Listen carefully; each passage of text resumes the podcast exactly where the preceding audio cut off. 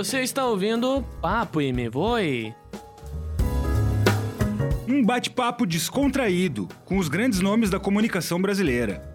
Apresentação: Jean Costa. e Fredo Tarasuki.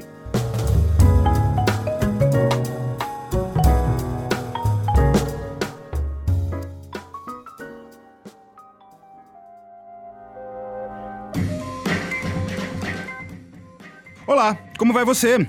Começa agora mais um Papo e Me Voe comigo, Fredo Tarasuki, e com ele, Gia Costa. E aí, Fredo, como é que tá? Tudo certo? Tudo jóia contigo? Olha, com esse pavor envolvendo o coronavírus, tá todo mundo preocupado. Comigo não seria diferente. Devidamente higienizados com álcool gel. Olha, eu acabei de passar um álcool gel nas mãos pra começar esse podcast aqui. Não tô cumprimentando ninguém, ainda, pelo que eu sei. Só no Só no toque, como é que a gente... cotovelinho. como é É o toque e me voe do cotovelo? Dá pra, dá pra fazer uma brincadeira mais ou menos do tipo. Lembrando que você nos encontra nas redes, eh, no Facebook Redação Uniriter, no Twitter, arroba Redação Unir e no arroba Papo Me Voe. No Instagram eu sou o arroba Nada Fotos e o Jean é o... Arroba o Jean Costa. Twitter também, hein? Isso aí. A nossa convidada de hoje já atuou em praticamente todas as posições dentro de uma redação de jornal. Há mais de 10 anos trabalha como editora de política no quinto maior jornal do país, o Correio do Povo. Maureen Xavier é formada desde 2005 pela PUC Rio Grande do Sul, onde também concluiu o mestrado em 2019. Mestrado este com a temática polêmica e importante, jornalismo e suicídio. A dissertação do mestrado, Por quê? Uma análise do discurso sobre o suicídio no jornalismo diário abordou como o jornal Folha de São Paulo tratou as notícias no assunto do ano de 2017. Tudo bom, Maureen? Olá, ouvintes. Tudo bom, colegas? Tudo jóia. Tudo jóia. Obrigada pelo convite. Nós é que agradecemos tua presença aqui. Maureen, a gente vai começar com uma pergunta que a gente faz para todos os jornalistas que vêm aqui. Ah, ela meio que norteia o nosso papo. O meio ainda é mensagem? Então, eu acho que dá pra fazer. eh, eu adoro algumas provocações do tipo sim e não, né? Para que ter uma resposta única. Acho que sim, o meio ah, ainda é uma mensagem, né? Mas nós estamos nesse momento de descobrir novos meios ah, de repassar as informações e ah, informações diferenciadas especificamente para cada um desses meios. E ao mesmo tempo não é, porque a informação hoje ela está em todos os locais ah, de uma maneira até ainda um pouco incontrolável, vamos dizer assim, o que né, é, é positivo nessas trocas de informações hoje em dia. Então eu, eu ficaria. Não é em cima do muro, ao contrário, eu acho que sim e não né? É uma questão de. Se a gente for lá pegar a parte da teoria, a gente pode ir longe discutir ah, bastante sobre isso, porém a gente está vivendo nessa. numa nova época. Ah, que não foi diferente em outros momentos, porque essas inovações e essas novas formas de comunicar, elas vêm se sucedendo ao longo ah, das décadas e dos, ah, dos séculos mais recentes. Então, está dentro do nosso processo como ser humano né, se comunicar, então Eu acho que sim e não. Eu acho que o que muda um pouquinho é a quantidade de informação com que a gente lida e recebe hoje em dia, né? Tem uma, uma parte bem interessante que eu estava lendo esses dias de que essa tecnologia e esse oceano chamado internet, ele veio para nos trazer um monte de informações e a gente poderia escolher as informações né, que, que nós quiséssemos. Isso agi- agilizaria a nossa vida e nós teríamos mais tempo para procurar coisas, vamos dizer assim, dos nossos gostos. E, entretanto, o que nós estamos vendo hoje é uma outra realidade, né? Nós estamos praticamente afogados dentro desse oceano, né? Sendo bombardeados de vários lados ah, e, ao mesmo tempo, presos a algoritmos que direcionam muitas vezes o que a gente está consumindo. Então, nós ainda estamos em parte do processo. Vocês estavam brincando um pouco antes sobre, ah, brincando no bom sentido, né? Ah, dessa questão do, do coronavírus e muito tem se discutido sobre o papel ah, da imprensa no sentido de alertar, educar e Hum, conscientizar. Mas imagino que também naquele viés de evitar pânico, certo? Exatamente. E daí a gente tá tendo esse, esse embate, né? Que é muitas informações, muitas informações pelos grupos de WhatsApp, muitas informações sem procedência correta, uh, muito achismo, né? E daí a gente volta à questão de meio e a questão da importância da, dos profissionais. Como é que vocês têm é, focado a cobertura da, do coronavírus lá no Correio do Povo? É, então, a gente já tem o, esse assunto tem sido importante já no, nos últimos meses, né? Com, desde o início do ano, né? Exatamente, com os primeiros casos confirmados e o tamanho que foi crescendo, porque uh, a gente vive hoje nessa realidade do distanciamento e da proximidade que antes tu tinha. Antes eu digo assim, quando os veículos não eram tão instantâneos, né? Tu, as informações chegavam muito atrasadas, as, os acontecimentos não eram acompanhados em tempo real. O que a gente está vivendo hoje é uma é a primeira, vamos dizer assim, mesmo H1N1 que já tinha esse, uh, uma cobertura muito intensa, mas essa questão de tempo real, Twitter, redes sociais, todas elas ao mesmo tempo é a primeira vez uh, que a gente está acompanhando uma pandemia mundial uh, em tempo real. Né? A OMS também tem abordado essa questão e até feito alguns alertas né, sobre esse excesso de informação e a importância de discernimento. A gente fala um pouco também muito sobre a convergência digital e o impacto né, que o, do advento da internet veio lá dos anos 90 e tudo mais.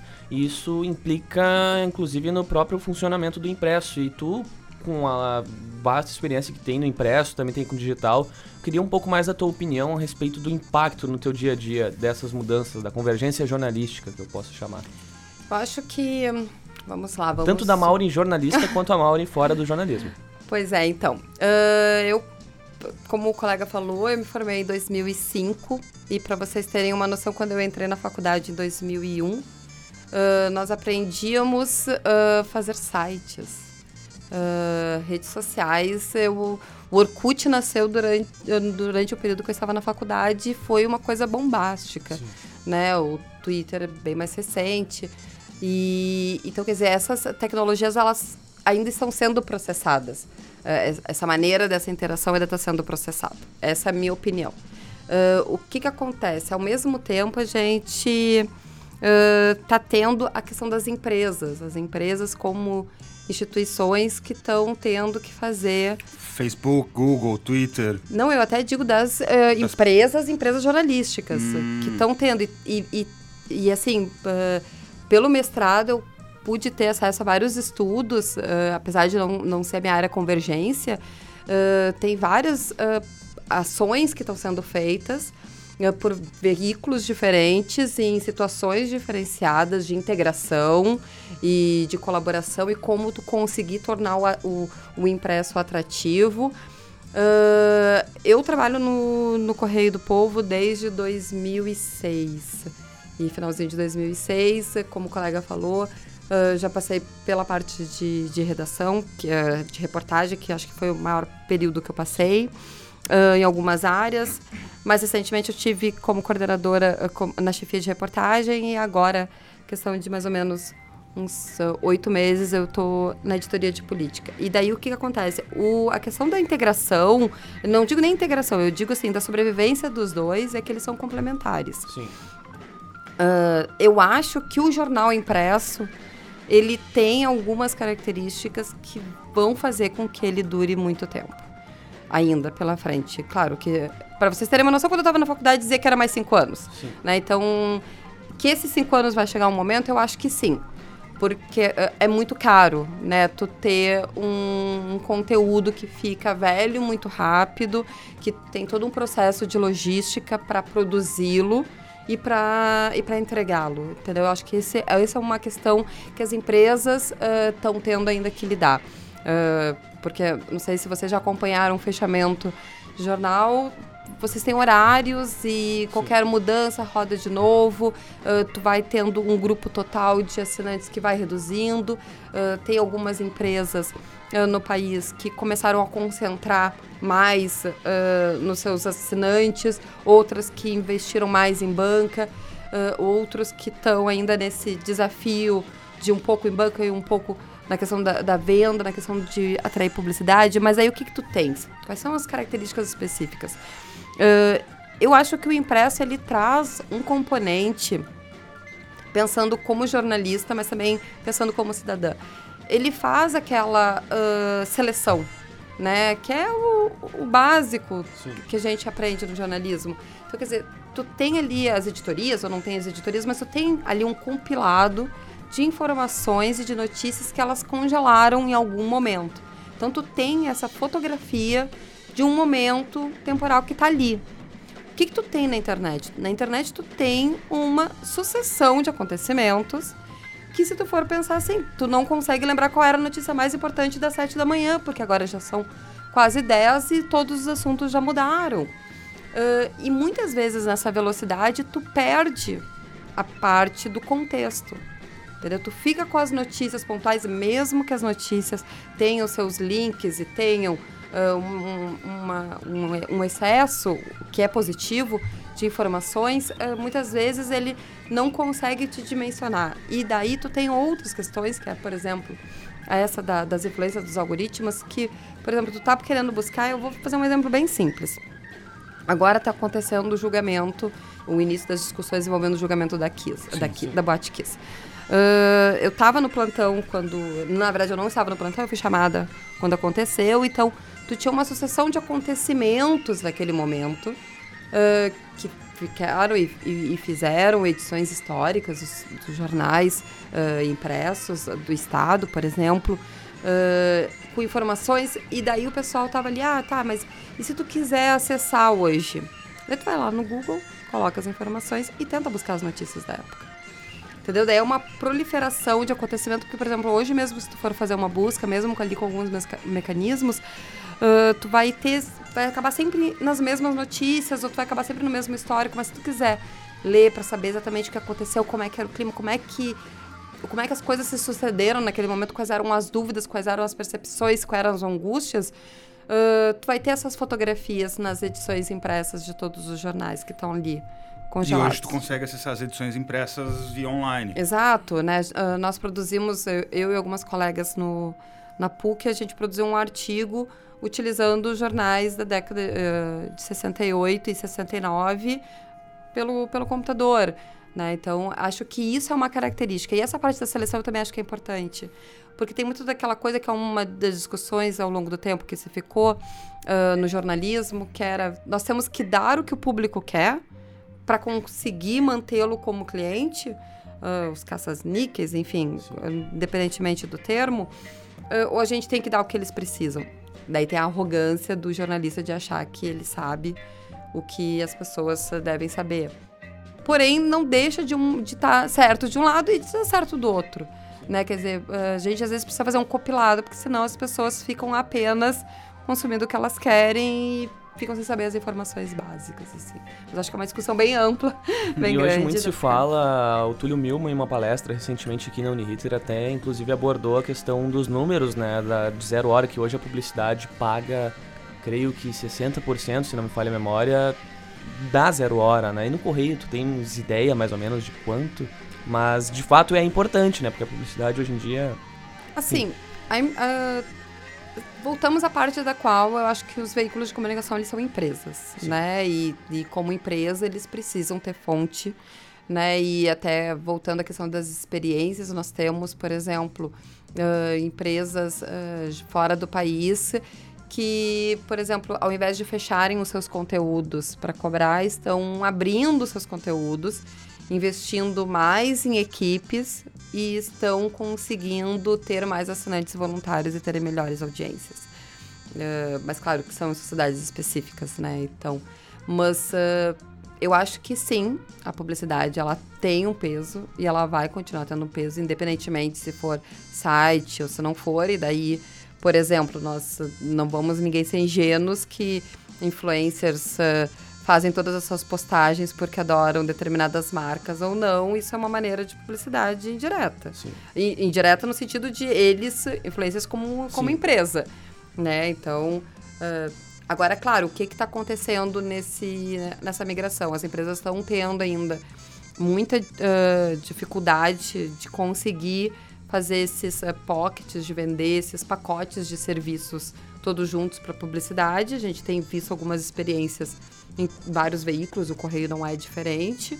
Apesar de não ser a minha área, um deles, por exemplo, foi agora, recentemente, Expo Direto, né, em que teve uma produção, uh, uma cobertura lá, mas que também teve podcast específico, teve uma série para tentar exatamente ampliar né, a, a o conteúdo, não que isso fosse um conteúdo pago. É, o, o Correio normalmente já faz uma, uma cobertura mais coxuda do Expo Direto há alguns anos, né? Tanto Expo Direto como a própria Expo Inter, Sim. né? Porque o, o, Correio do Povo ele tem uma característica muito específica aqui uh, no estado, que é a presença em, em cidades, né?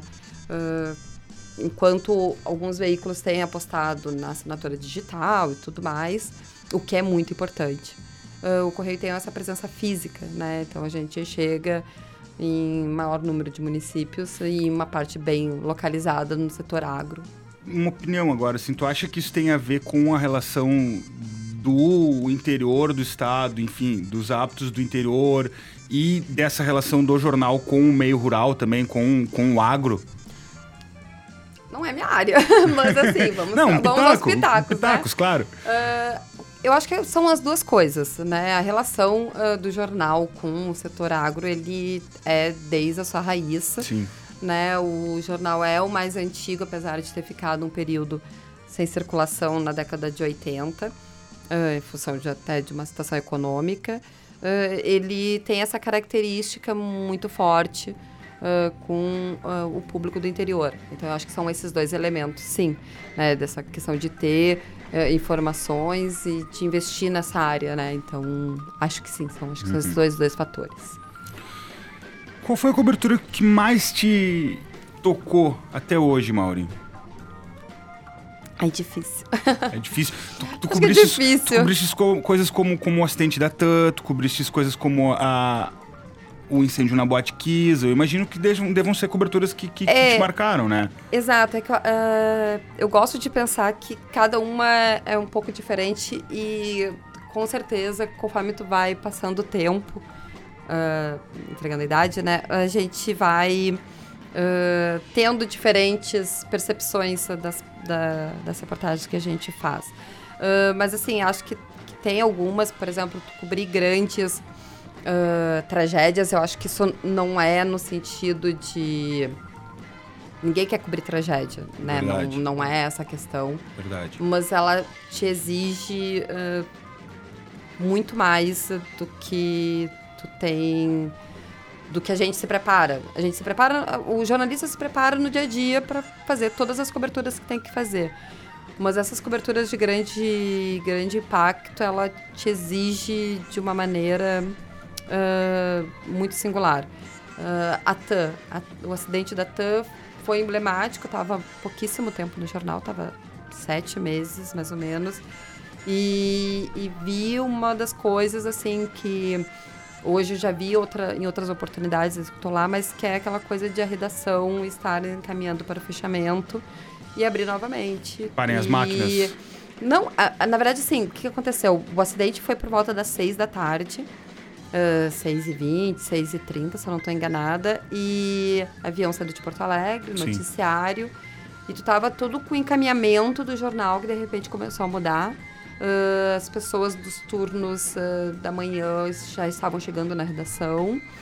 Eu me lembro que naquele dia eu saí quatro e pouca da manhã. E na, naquela época, uh, só para situar as pessoas, não tinha redes sociais dessa maneira uh, que a gente tem hoje. Então, para conseguir as informações era um pouco mais difícil. Eu era uma foca. Então, uh, fiquei muito mais na parte dando auxílio, assim, mas ver essa movimentação foi bem singular, assim como aconteceu mais recentemente com o acidente da Chapecoense uh, e também com a Kiss, que é um pouco mais recente, que, que é, é, é muito diferente, assim, e, e, é muito difícil, porque tá uh, cobrindo vidas e tu tá uh, tendo que ter uma, uma tranquilidade de pensamento, no mesmo tempo tu tá sendo bombardeado por uh, sentimentos, emoções, então acho que é muito difícil. E tu tem que conseguir controlar tu tem que aquilo. conseguir controlar. Agora, de, outros, de outros casos, até citando um pouco o pessoal falando muito agora na questão do corona e citando que ah, vai ter aquelas corridas do supermercado, como aconteceu na greve dos caminhoneiros. Uh, na greve dos caminhoneiros, mais recentemente, foi que dois anos, três anos atrás, vai fazer três anos. E foi uma das coberturas que eu achei mais um, interessantes, assim. Dez dias nas ruas e, e acompanhando diferentes percepções. Eu tenho certeza que uma coisa que me ajudou muito foi um repertório de coberturas de muito tempo, assim. Uhum. Mas ainda dá para citar outras. Um dos casos foi o H1N1, né? Que uh, as pessoas às vezes, uh, enfim, uh, menosprezam um pouco os alertas. E infelizmente tem algumas coisas que a gente aprende nas coberturas. Curiosamente, que... eu lembro que eu soube do H 1N1 na época pelo próprio Correio do Povo. É uma curiosidade tanto, assim. o pessoal tá acostumado a ou ficar sabendo pelo rádio, pela TV. Uhum. E eu lembro, eu tinha. Deixa eu ver, foi em 2000 e. Olha a idade. 2000, 2009 foi, foi o primeiro 2010, surto. Isso, foi 2010, 2010 né? tinha, eu já tinha vacinação. É, olha, entregando a idade aqui, mas eu lembro, enfim, tava começando a pegar gosto pelo jornalismo. E aí, enfim, fiquei sabendo pelo, pelo próprio jornal ao invés de TV ou. A H1N1 foi bem uh, curiosa. Foi, enfim, eu tava há pouco tempo, mas foi a primeira cobertura, assim, de longo pra. de continuar uma sequência de, de muitos dias sobre o mesmo assunto. Sim. E, e, é, e, foi interessante ver a evolução, assim, do que era uma coisa que estava no México, nos Estados Unidos, e de repente estava na porta. E de repente, quando chegou, veio caindo todas as portas, assim.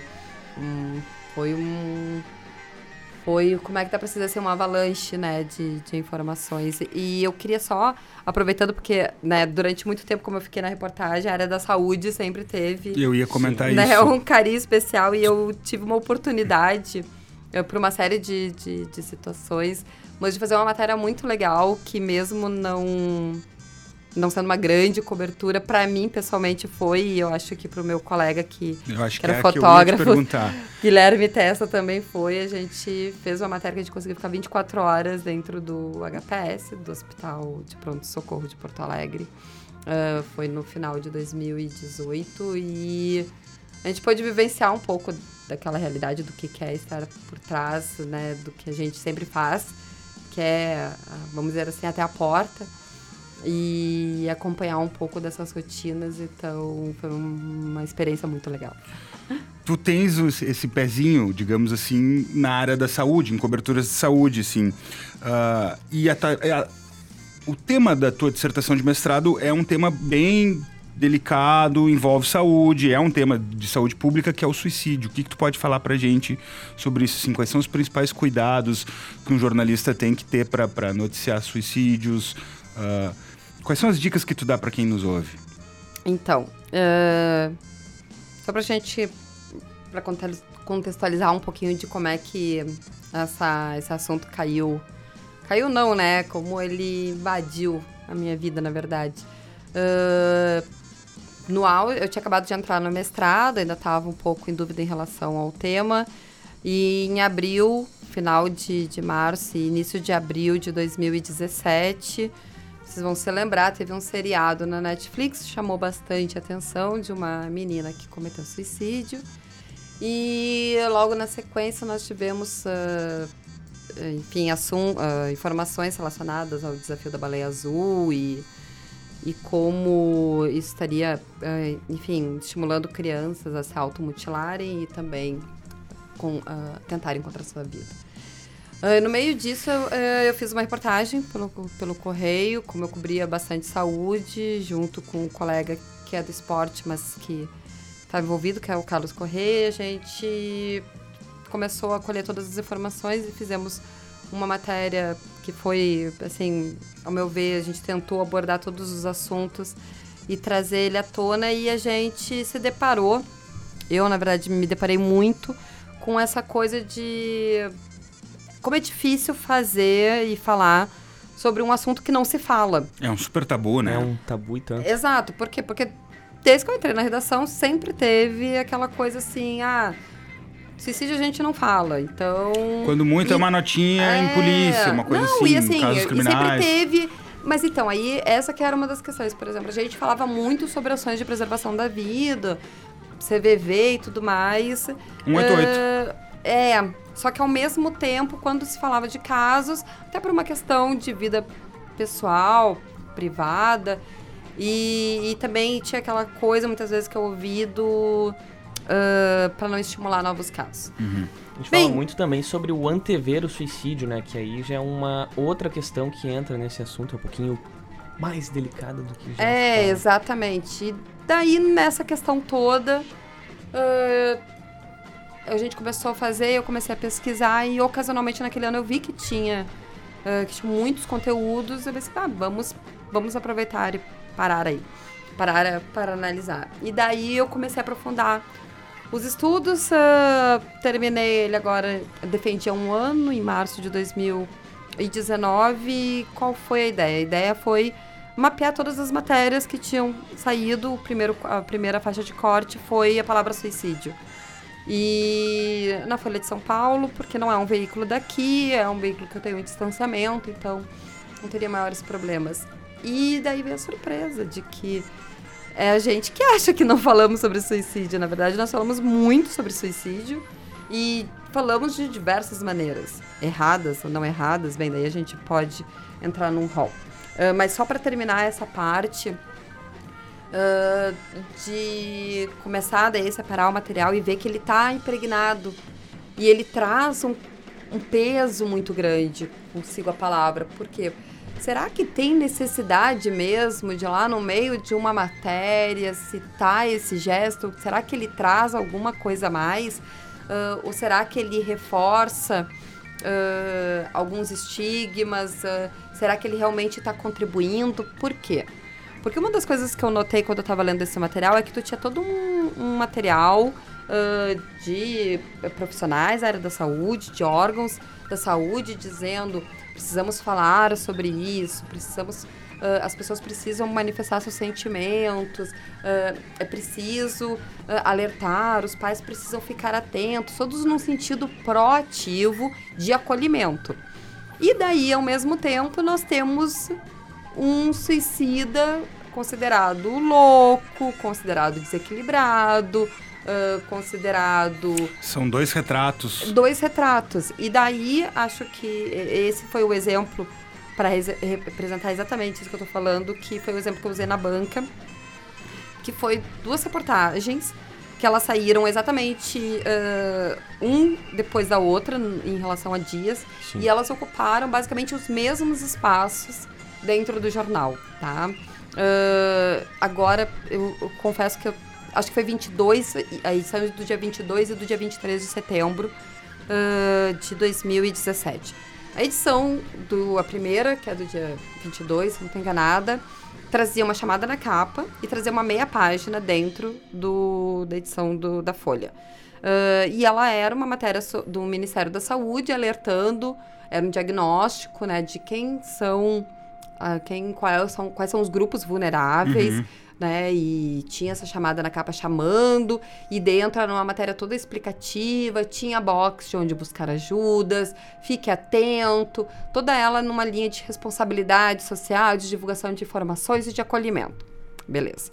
No dia seguinte, tinha uma matéria com uma chamada na capa, mais ou menos o mesmo espaço, meia página, que era um suicídio que era um médico, Fará Fará, ele era muito conhecido no cenário, uh, principalmente ali no eixo paulista, em função uh, de que ele era um médico que matou a amante, namorada, enfim, e ele tava sendo, ele ia ser preso. E a polícia estava lá tentando prender ele, e ele cometeu suicídio. Como uma saída, digamos Exato. Assim. E daí a gente entra nas questões tu te, uh, durante os relatos, nós temos um, uma pessoa total, é, construída no texto, não estou dando uma opinião minha, estou dizendo que tem no texto. Uhum. Uma pessoa que foi totalmente construída como desequilibrada, além de ter sido um criminoso, porque Sim. tinha cometido um crime. E então nós temos esse retrato dele. E ele, eu mesmo. Ele estava em prisão domiciliar, Ele estava em prisão né? domiciliar, exatamente. Daí tem os vizinhos falando das, das coisas, vamos dizer assim, desequilibradas que ele estaria fazendo, a maneira de agir. E ao mesmo tempo nós temos daí todo um relato policial né? Inclusive com o delegado que ia fazer a prisão, dizendo eu gostaria de ter prendido ele para fazer a justiça. Então nós temos hum, dois conteúdos totalmente diversos, né? Uh, com mensagens diversas sobre o mesmo assunto. Como é que tu quer que uma pessoa que esteja em nível de sofrimento, e daí não sou eu que estou falando, quem está falando isso são as, as entidades, as organizações de saúde, uh, busque acolhimento, fale sobre o assunto, demonstre sentimentos, se todo o estereótipo que é formado do suicídio. Do ele é negativo. Ele é negativo, entendeu? Daí tu já cria. E ao mesmo tempo, uh, tu falaste da questão de quais são as orientações e quais são as recomendações. Bem, eu fiquei muito surpresa durante a banca de, de falar do CVV e descobrir que muitas pessoas não conheciam o que era o CVV. CVV é o Centro de Valorização da Vida, ele é um trabalho voluntário de acolhimento exatamente para pessoas que estejam precisando falar e não tenham com quem falar ou não ou tenham medo de serem discriminadas por falarem sobre seus sentimentos ou se deixarem vulneráveis, encontram nesse canal um suporte. E, e daí voltamos à parte da qual uh, as entidades de saúde têm a Associação Brasileira de Psiquiatria, a BP, Uh, a OMS, a Organização Mundial da Saúde, Ministério da Saúde, que ocasionalmente naquele ano uh, divulgou cartilhas, todas essas três entidades. Nós temos a campanha, acho que é Setembro Amarelo, Setembro né? Setembro Amarelo, que também é recente Sim. e que veio, ela ganhou muita força nesse ano específico de 2017, em função desses acontecimentos que foram ali em março e abril, eles ganharam uma importância muito grande. Uh, mas daí só para terminar, o, essas entidades elas têm cartilhas específicas para jornalistas, assim como tem cartilhas específicas para profissionais da saúde, que trazem uma série de, de orientações. E não são. E daí, muito eu me questionei e fui questionada também durante o meu trabalho uh, na produção dele, que era, mas isso não é cercear o trabalho da imprensa? Uh, quando tu estabelece normas e tu estabelece condutas. Bem, eu acho que o principal passo que a gente teve foi que essas entidades dizem e repetem. Não é errado falar sobre. A questão é como falar. Tem jeito para chegar e ser abordado um assunto. Exato. E daí nós temos aquela coisa assim Uh, quais são as recomendações básicas deles, né? E eu repito, porque lendo tudo isso, eu acho que são, uh, são ponderações bem importantes, assim, até pela experiência, eu fico feliz de ter podido fazer esse trabalho depois de ter tido um, uma experiência grande na redação, que era qual, por exemplo? Não dar detalhes do local.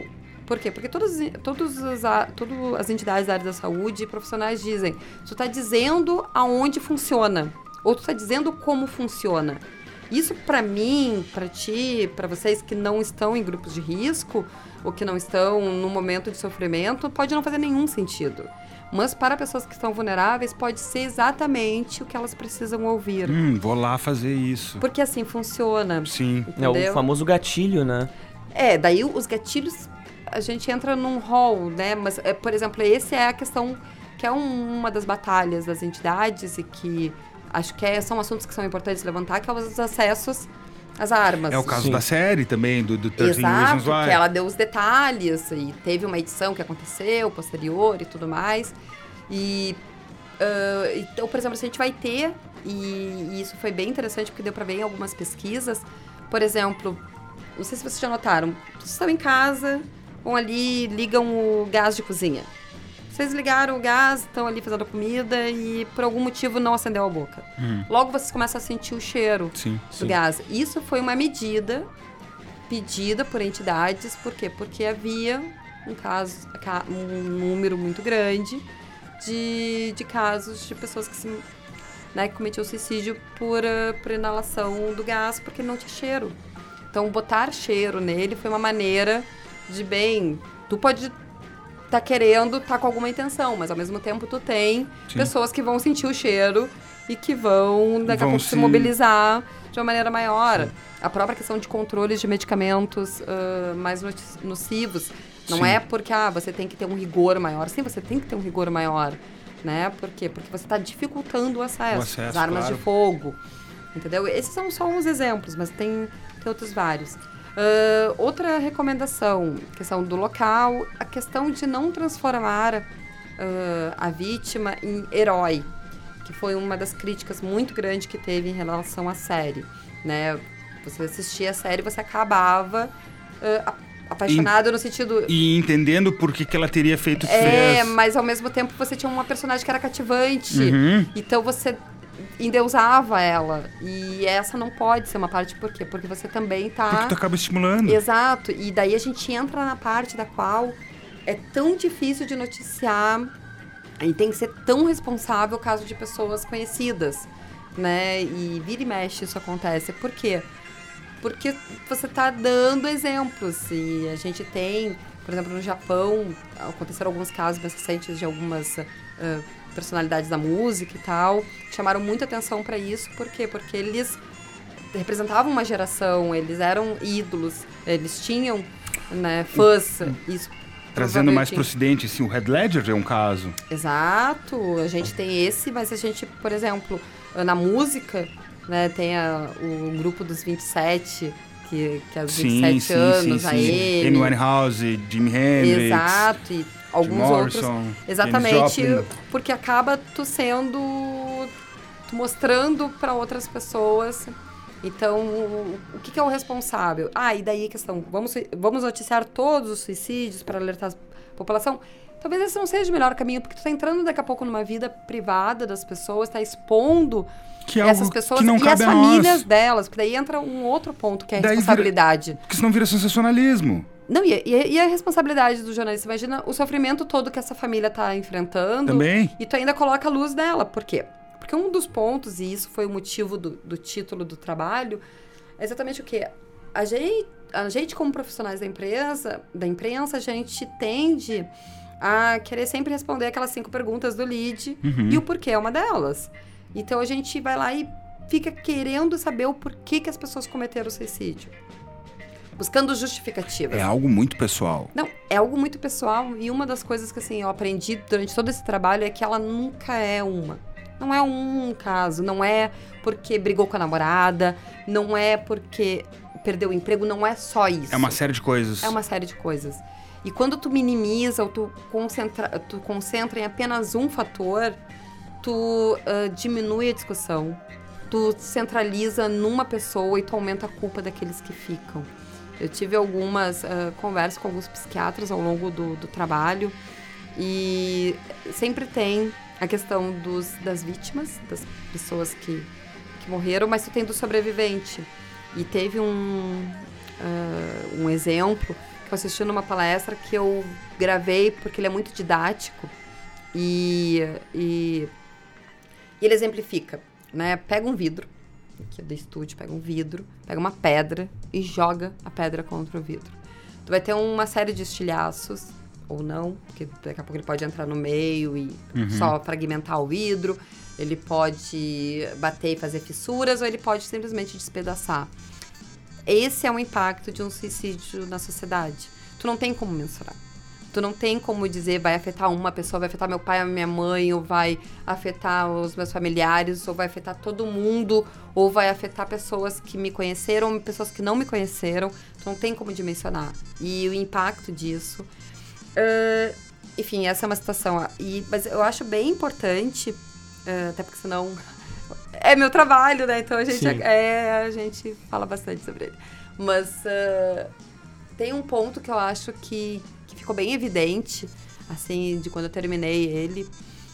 E acho que essa é uma das contribuições, não para o jornalismo, não só para o jornalismo, mas acho que para todos nós pararmos e refletirmos que tu pensar, ah, tu ir contra a questão natural da vida, que é viver, ah, é porque tu tem outros outros gatilhos, né? Tu falaste muito bem da questão Sim. dos gatilhos, mas tu tem outros e talvez não seja só as pessoas que estejam doentes, mas sim a sociedade inteira. Sem dúvida. Recentemente eu vi um documentário feito por alunos da PUC sobre o suicídio entre jornalistas. Agora me fugiu o nome, mas um deles foi meu, foi dois deles foram ex-colegas de trabalho. E o relato de um dos profissionais, ele era muito tocante. Mas tem uma outra questão sobre o suicídio que me chama muita atenção. Alguns anos atrás, eu até fiz uma reportagem com um amigo em comum que eu tenho com o Fredo sobre suicídios no interior do estado envolvendo agrotóxico, os motivos e o porquê. E é um assunto bem delicado, eu até separei aqui, que a gente colocou o nome da reportagem especial como Vítimas do Veneno. Enfim, sobre o que que, o que que, o porquê que levava aquilo, tais e tais motivos. E Venâncio Aires, inclusive, em 2012 ainda era a capital do suicídio, né, com era 25... É a indústria fumageira, né? Isso, 25,5% a cada 100 mil habitantes, se não me falha a memória. E tem muito daquela questão que tu tocaste no início sobre a relação, o próprio Fredo tocou também, do correio com o interior do uhum. estado. E para vocês, chegando nesse público, tem algum cuidado a mais na abordagem? Como é que tu analisa esse contexto para ti que é especialista na área, no caso? Então, uh, tento fugir um pouquinho do, do especialista, porque né, na verdade a gente. Eu fui, fui, mais uma pesquisadora sobre o assunto, mas. Uh, assim, o que, que, eu posso dizer? Eu acho que tem duas coisas. Uh, uma, tem um trabalho muito bacana de uma psicóloga, uma tese, Rosângela o sobrenome dela é um pouquinho complicado, mas eu passo o link para vocês depois. Claro, a gente coloca tá disponível. E tá ali. Ela fez um trabalho super bacana porque ela pegou exatamente uh, esse retrato que vocês estão falando e aprofundou. E ela linka uma série de pontos além da possível influência uh, da questão química né, e biológica envolvendo agrotóxico, mas também toda uma onda de do, do homem do campo, do, do ser macho, e toda essa, essa situação. Uh, e também de um superendividamento, uh, que, são, que é um ponto bem interessante, porque uh, os, o pessoal que trabalha no campo, eu não estou falando aqui de grandes empresas, mas também, mas assim, principalmente dessas populações produtoras, elas vivem essas sazonalidades, Exato, né? Estiagem, excesso de, de chuvas, quebras de produção, aumento de produção. Então, são sazonalidades que, que impactam diretamente na vida econômica dessas pessoas, dessas famílias inteiras. Então, uh, são alguns elementos que contribuem para a construção de um ambiente, daí sim, tóxico, para essas pessoas e para viver nelas e para sobreviver. tóxico. Literalmente, assim, que nós temos essa parte, sim, tem influência, tem estudos sobre uh, os próprios meios. Porque daí acho que a gente pode entrar nessa discussão que, assim, é o agrotóxico. Não estou querendo aqui dizer que o agrotóxico não faz mal, não é Sim. isso, ao contrário. Mas, assim, todos os. Quando tu pega sociedades em que há um elevado número de suicídios, tu vê algumas características bem específicas. Ah, maior repressão, Uh, maior competitividade. Menos liberdades individuais. Meio liberdades individuais. Então, tem características específicas. E tem algumas sociedades, comunidades tem suas características específicas. E é muito importante, daí eu acho que assim que o jornalismo contribui muito quando identifica isso e traz isso à tona, por quê? Porque permite que as pessoas parem e reflitam sobre esses pontos. Entendeu? Talvez, porque quando a gente fala, e eu comentei antes, as causas que levam muitas vezes ao suicídio não, não são uma, as, são as causas, são os tipos de suicídio, são, são contextos, né? São contextos. E daí quando tu tem ah, bem, então uma solução serve para todo mundo? Não. Isso foi uma das coisas que mais eu li, uh, é que não. Não é uma regra para todo mundo. Tem algumas regras. Uma delas é redes de proteção. Quanto mais as, as equipes de saúde estiverem conscientes das informações, tiverem notificações mais claras, tiverem uma atenção maior se aquilo realmente foi um acidente ou aquilo já indica uh, um atentado contra a vida, porque daí a gente pode trazer algum, algumas questões que foi bem interessante, que eu achei quando eu estava fazendo a pesquisa, que, por exemplo, assim, nem todos os acidentes de carro são acidentes. Nem todas quedas de escada são quedas de escada. Nem todas uh, choques, nem todas uh, intoxicações são acidentais.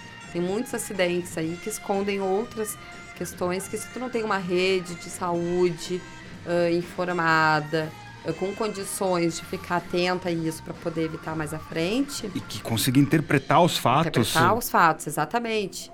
E, claro, nós não temos já um sistema de saúde uh, com condições de dar atenção para todo mundo, então são pontos específicos. Mas esse é um, esse é um ponto que é coletivo, isso é para todas as sociedades. A interpretação ainda é precária por parte do, de quem lida as notificações, com a saúde? Isso. Então, uh, se, por tudo que eu ouvi, sim. né? Por tudo que eu ouvi no sentido de que tu tem causas naturais, que nem sempre são causas naturais. Uh, e tu tem muitas vezes uh, subnotificações. Sim, algumas vezes porque os elementos não permitem, né? E, e outras eu acredito que seja até por, por dificuldade de, de identificação e de interpretação. Ontem mesmo eu estava assistindo um filme uh, que é o Virgem Suicidas, que ele é antigo, ele é da década de 90, uh, que ele retrata bem essa questão de uma... Ele retrata um grupo de irmãs da década de 70 e dos conflitos e tudo mais. Uh, e tem uma parte, assim, bem no início, religiosa, em que o padre chega para a mãe, porque uma das irmãs havia cometido suicídio, e diz: Ah, eu não falei, eu disse que foi causas naturais, eu disse que foi um acidente. Né? Eu achei, quando eu vi o filme, aquela, aquela, aquela voz, assim, bateu muito, por quê? Porque existe esse preconceito, entendeu? Existe essa dificuldade ainda de abordar, porque uh, vamos pensar e, enfim, é, chega a ser meio, meio contraditório, mas uh, tu tem um familiar que faleceu em função de de um câncer, vamos dizer assim, hipoteticamente. Daí tu tem todo um, um uma solidariedade, todo um, um um acolhimento em função disso. Agora, será que seria igual se essa pessoa tivesse uh, tirado sua vida? Como é que as pessoas ainda lidam com isso e, e conseguem fazer esse acolhimento? Isso é uma provocação que eu faço, porque quando eu comecei a estudar, muito isso aparecia nas entrelinhas, assim. Essa coisa da culpa que ficam nos, nas pessoas. A culpa dos que ficam. Dos que ficam, dos que ficam, porque eu poderia ter ajudado, eu poderia eu ter poderia feito ter de diferente. Feito, e muitas vezes é difícil. Uh, é difícil tu saber se tu poderia ou não. Então, daí voltamos à parte de quais são as orientações básicas na questão de, de atendimento. É o, a rede de proteção. O que, que são as redes de proteção? Existem vários tipos de rede de proteção. Tu pode ter as tuas, tuas, tuas, eu as minhas. Que são o quê? Que são essas é, realmente redes redes que quando tu passar, porque todos nós estamos suscetíveis a ter momentos difíceis. De dificuldade, entendeu? de estabilidade ter... emocional. Exato, enfim. de. Imagina daqui a pouco você perder uma pessoa muito próxima. Ou imagina daqui a pouco você perder seu emprego. Imagina daqui a pouco você. Enfim, né? Olha a sociedade que nós estamos vivendo, individualista, eh, toda ela baseada em fotos e momentos felizes né? Sociedade do espetáculo. Exato. Muito daquele debate de, ah, no Instagram eu tô postando coisa feliz, mas fora dali. Né? Sabe? Os cinco minutos, é como todo mundo diz, né? Pega, veja a pessoa cinco minutos depois ela postar uma Sim. foto no Instagram. E, ou ela tirar a foto para postar no Instagram. Mas enfim, e daí nós temos redes. O que, que são essas redes? Daqui a pouco pode ser aquele grupo de amigos, daqui a pouco pode ser a própria família, uh, ou daqui a pouco pode ser o grupo do trabalho, ou daqui a pouco pode ser o grupo da internet. Não importa. Aquelas pessoas que você possa contar, aquelas pessoas que você possa desabafar, aquelas pessoas que vão te dar esse acolhimento. Né? E é triste ver que, por exemplo, um dos fatores do qual uh, são intensas as buscas ao CVV é que as pessoas não têm isso. E as pessoas precisam de um de um anônimo para ouvir. Muitas vezes tu tá ali do lado de alguém, tu mesmo não percebe, né? E Exatamente. Quer, às vezes a pessoa Às quer... vezes não é nem uma questão de perceber, às vezes é uma questão da pessoa que tá com o problema conseguir exprimir aquilo. Também. Se expressar. Uhum. Com certeza. E daí, se tu não tem uma sociedade que aceita, eu digo isso porque se, por exemplo, tu tens uh, países em que se fala abertamente, por exemplo, a França é um né? Que eles não têm vergonha de dizer não se aproxime do trem e tal, para evitar. Eles mesmos tiveram medidas e disseram por que eles fizeram essas medidas. Por exemplo, as estações de trem, muitas delas são fechadas, só abrem quando o trem está parado.